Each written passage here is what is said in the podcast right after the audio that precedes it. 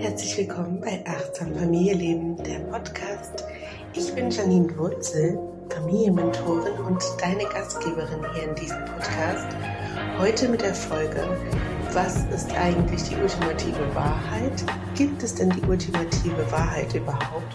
Und wie bilden sich Wahrheiten? Ich wünsche dir ganz viel Spaß mit dieser kurzen, aber knackigen Podcast-Folge.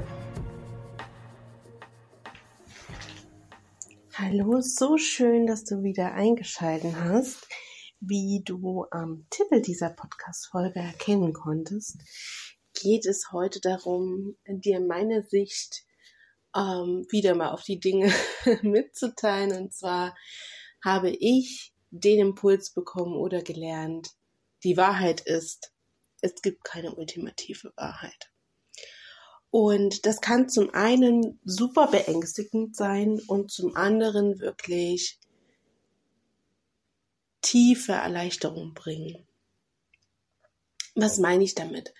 Also deine ultimative Wahrheit, die Wahrheit, die du siehst, die du fühlst, die du spürst, ist deine Wahrheit. Und deine Wahrheit kann sich von meiner Wahrheit unterscheiden und von der Wahrheit deiner Eltern, von der Wahrheit der Gesellschaft und so weiter und so fort. Denn deine Wahrheit ist geprägt durch deine innere Konstitution. Und dein Innenleben ist geprägt durch deine Gedanken, durch deine Erfahrungen, durch deine Gefühle. Vor allem deine Erfahrungen, die du gemacht hast. Als Kinder ähm, ist wissenschaftlich erwiesen, haben wir einen anderen Gehirnwellenzustand als, als Erwachsene. Und zwar haben Kinder, also kleine Babys, haben, sind zuerst in diesem Delta-Gehirnwellenzustand. Das heißt, der Gehirnwellenzustand ist sehr langsam, wenn man sich das in Form einer Linie darstellt. Also sind wirklich langsame Wellen, sehr breite Wellen.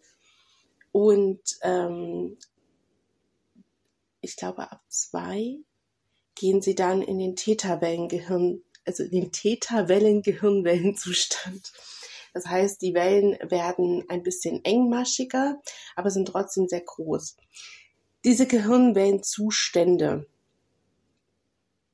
haben die Aufgabe, dass Kinder so schnell wie möglich lernen durch ihre Eltern, durch ihre Bezugspersonen im Allgemeinen.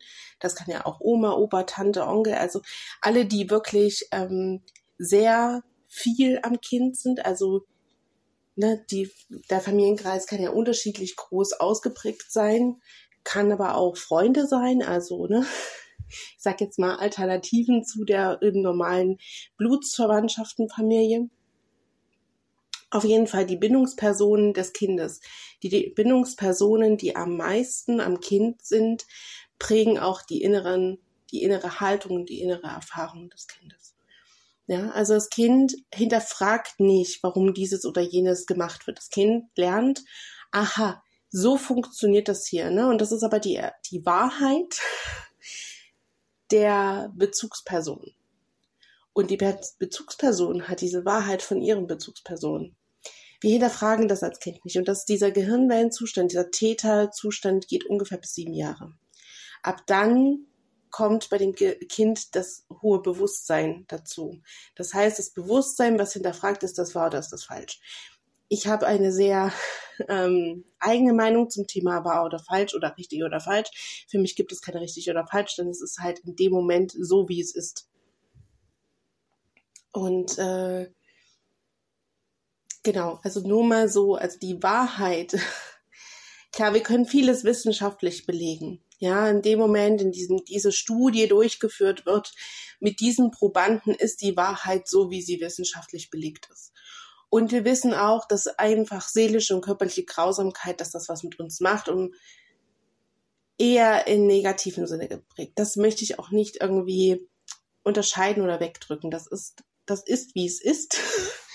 Aber die, die, die ganze andere Methodik hinsichtlich Familienführung, ähm, Kinder, ich, ich benutze jetzt mal das Wort Kindererziehung, damit wir alle so ein bisschen auf einem State sind. Äh, das Thema Kindererziehung, was das äh, beinhalten sollte, ähm, dazu kann man einfach auch sagen, es gibt unterschiedliche Wahrheiten, weil es unterschiedliche Charaktere sind, unterschiedliche Menschen mit unterschiedlichen Bedürfnissen. Und ähm, deshalb möchte ich dir diesen kurzen Quick-Impuls da lassen, dass deine Wahrheit deine Wahrheit ist. Auch wenn jemand anderes deine Wahrheit nicht nachvollziehen kann, ist deine Wahrheit trotzdem für dich.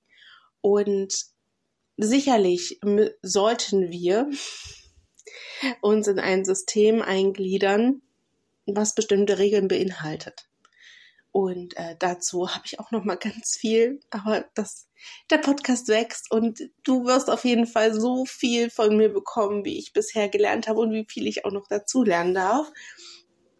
Und deshalb, ähm, ja, möchte ich dich dazu einladen, ähm, vielleicht dir heute am Tag mal für 10, 15, vielleicht auch 20 Minuten Zeit zu geben und mal deine Wahrheit zu notieren, was du glaubst, wie deine Welt funktioniert.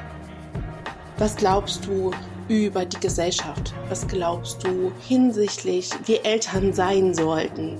Was glaubst du, wie Beziehung funktioniert? Was glaubst du, wie, ähm, wie gesagt, das Wort Erziehung, damit wir alle auf einem State sind, wie Erziehung funktioniert?